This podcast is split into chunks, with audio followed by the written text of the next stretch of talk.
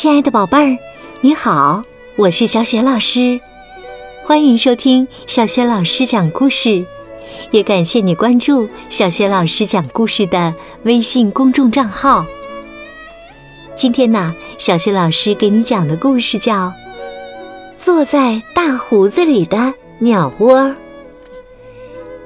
这个小故事呢，选自爱沙尼亚的作家恩诺拉乌德的。小矮人曲艺记。好啦，故事开始啦。坐在大胡子里的鸟窝。说起来呀，大胡子小矮人的胡子可真大呀！天凉的日子里，它能当棉被呢。有一天呐，太阳。把睡在林中空地上的大胡子小矮人唤醒了。大胡子正要梳理他的胡子呢，嘿！忽然从他的胡子里飞出了一只小灰鸟。小灰鸟飞落在一根树枝上，蹲在那上头，愣愣地瞅着大胡子。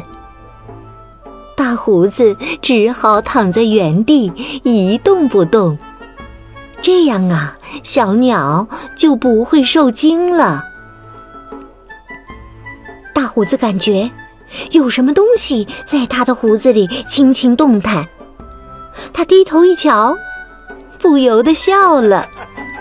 大胡子里面有个小鸟窝呢，里头有五个小鸟蛋。这小灰鸟妈妈呀，正在它的大胡子里抱蛋呢。这下啊，可让大胡子为难了。抱蛋得清清静静、安安稳稳的，一心一意才能把小鸟抱出来。于是啊，大胡子只好纹丝不动，静静地躺在那里。呆呆仰望那白云在天空悠悠飘动。后来呀，鸟妈妈飞上了树枝。过了一阵，鸟爸爸回来了，嘴里叼着一条小虫子。鸟爸爸先站在树枝上，看大胡子靠得住靠不住。看了好一会儿，没事儿。就飞到鸟妈妈跟前，把虫子喂进它嘴里，又匆匆地飞进了树林。鸟妈妈抱小鸟，鸟爸爸当然要忙碌些，他得不停地把各种好食物叼来给鸟妈妈吃。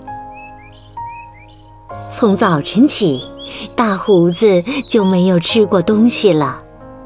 本来他的大胡子上是结着些野果的，但早已吃完了，新的又没长出来。好在鸟爸爸看出大胡子肚子饿了，他及时的捉了些虫子来喂大胡子。大胡子赶紧闭上了嘴。谢谢你，谢谢你啊！我不会吃虫子。呃，你还是好好照料鸟妈妈吧，让它在我胡子里安心的抱蛋，这样啊，小鸟很快就能抱出来了。大胡子伸手拔了些草茎嚼着，不让自己的肚子太饿。他这么一动不动的时间长了，腰疼的厉害，可他又不敢动弹。生怕一动弹就吓着鸟妈妈。幸而啊，他的胡子里不多久传来了轻轻的嘟嘟声。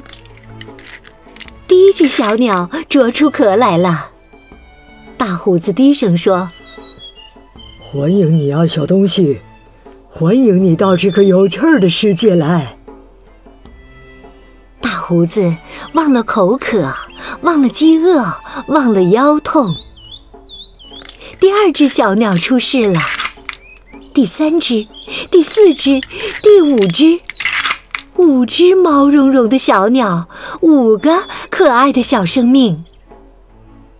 鸟妈妈看着自己抱出来的小家伙，心里说不出有多高兴。同鸟妈妈一样高兴的，还有大胡子呢。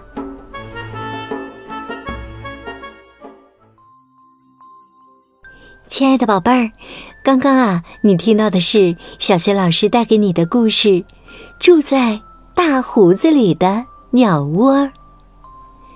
这是国际安徒生大奖获得作家恩诺·拉乌德的小故事。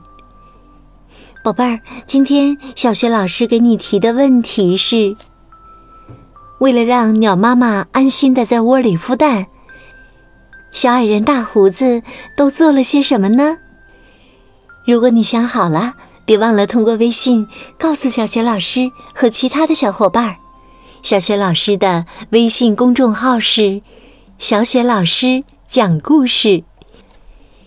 亲爱的宝宝宝妈，欢迎你们来关注，宝贝儿就可以每天第一时间听到小雪老师更新的故事、小学语文课文朗读，以及呢。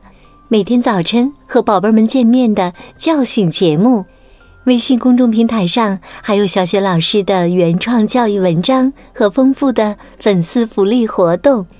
现在加小助手的微信就可以领取福利哦。好啦，故事就讲到这里了，亲爱的宝贝儿，如果是在晚上听故事想睡觉了，就和我一起进入到下面的睡前小仪式当中吧。第一步，还是和你身边的人说一声晚安，给他一个温暖的抱抱。第二步，盖好被子，闭上眼睛，从头到脚放松身体。宝贝儿，祝你今晚好梦。明天的小学老师讲故事当中，我们再见，晚安。